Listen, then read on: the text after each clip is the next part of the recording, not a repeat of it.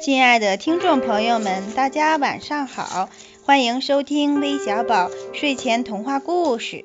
我是今天的客串小主播，来自河北邢台的布布。我今天给大家讲的故事是《小鸡球球找妈妈》。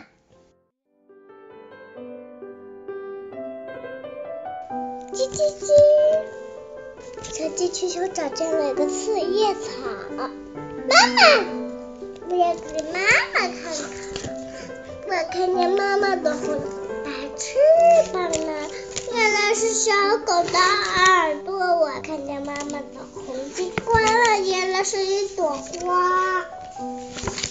可是我看见妈妈的龟尾巴，原来是我要大手的。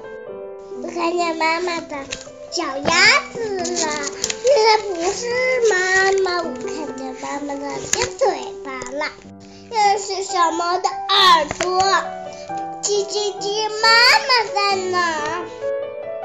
叽叽叽叽叽叽叽叽叽叽叽叽叽，原来是他姐姐在叫他。妈妈在里面吗？妈妈在这楼，也就是叽叽叽叽了。多美丽的四叶草呀！